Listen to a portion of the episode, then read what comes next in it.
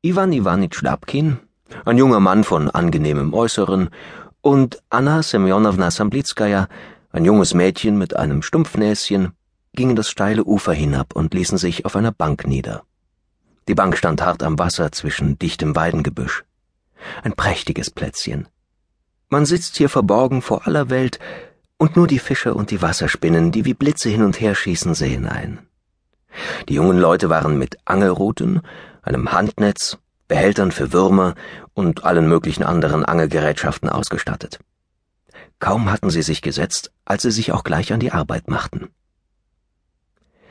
Ich bin froh, dass wir endlich allein sind, begann Lapkin, nachdem er sich umgeschaut hatte. Ich habe Ihnen sehr vieles zu sagen, Anna Semjonowna. Sehr vieles. Als ich Sie das erste Mal gesehen, bei Ihnen beißt Anna an, da begriff ich erst, wozu ich lebe. Da sah ich erst, wer die Göttin ist, der ich mein ehrliches Arbeitsleben weihen muss. Es scheint ein großer anzubeißen. Als ich sie sah, lernte ich zum ersten Mal lieben. Leidenschaftlich lieben. Ziehen Sie noch nicht. Lassen Sie ihn ordentlich anbeißen. Sagen Sie mir mein Alles. Ich beschwöre Sie. Sagen Sie mir, nicht ob ich auf Gegenseitigkeit, nein, dessen bin ich nicht wert und darf nicht einmal daran denken. Sagen Sie mir, ob ich darauf rechnen kann, dass Ziehen Sie! Anna Semjonowna zog die Hand mit der Angelrute mit einem Ruck in die Höhe und schrie auf. Ein silbergrüner Barsch zappelte und flimmerte in der Luft. Ach Gott, ein Barsch! Ei, ach, schnell, er macht sich los! Der Barsch riss sich vom Haken los, begann auf dem Grase umherzuspringen und fiel endlich mit einem Platsch in sein heimatliches Element zurück. Während der Jagd nach dem Fische hatte Lapkin ganz in Versehen statt des Fisches Anna Semjonownas Hand ergriffen und sie unversehens an die Lippen geführt. Das junge Mädchen zog die Hand zwar zurück, aber es war schon zu spät. Die Lippen hatten sich, in Versehen, zu einem Kusse vereinigt. Alles war so ganz unversehens gekommen. Auf den ersten Kuss folgte ein zweiter, dann kamen Schwüre, Beteuerungen, glückliche Augenblicke. Übrigens ein absolutes Glück gibt es hier auf der Erde nicht. Jedes Glück trägt entweder den Giftkeim in sich selbst oder wird durch irgendetwas von außen kommendes vergiftet. So war es auch hier. Während die jungen Leute sich noch küssten, erscholl plötzlich ein Gelächter. Sie sahen nach dem Fluss und erstarrten. Dort stand bis zu den Hüften im Wasser ein nackter Knabe. Es war der Gymnasiast Kolja. Anna Semjonownas Bruder. Er stand im Wasser, blickte die jungen Leute an und lächelte diabolisch. Ah, ihr küsst euch, sagte er. Gut. Ich werde es Mama sagen.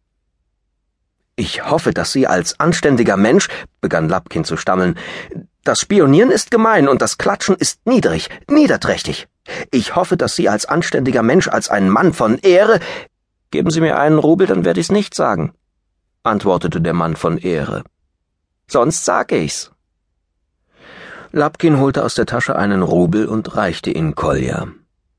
Diese knüllte den Rubel in der nassen Faust zusammen, pfiff und schwamm weg. Und dieses Mal küssten die jungen Leute sich nicht mehr.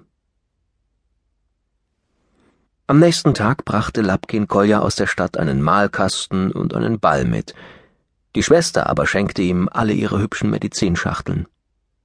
Hernach musste sie ihm auch die Manschettenknöpfe mit den Hundeköpfen schenken. Dem bösen Knaben gefiel alles das offenbar sehr, und um noch mehr zu erhalten, begann er zu beobachten. Wo Lapkin und Anna Semjonowna waren, war auch er. Nicht einen Augenblick ließ er sie aus den Augen. Ein Schuft, knirschte Lapkin mit den Zähnen. Noch so klein und schon ein so bedeutender Schuft. Was wird aus ihm erst später werden? Den ganzen Juni über ließ Kolja den armen Verliebten keine Ruhe.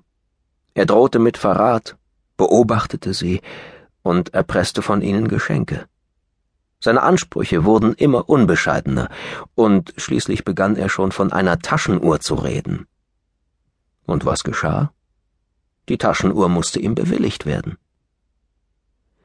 Einmal während des Mittagessens, als die Waffeln eben serviert waren, fing er plötzlich an zu lachen, blinzelte Lapkin mit dem einen Auge zu und sagte, Soll ich sagen? Ja? Lapkin wurde furchtbar rot und begann anstatt der Waffel die Serviette zu kauen.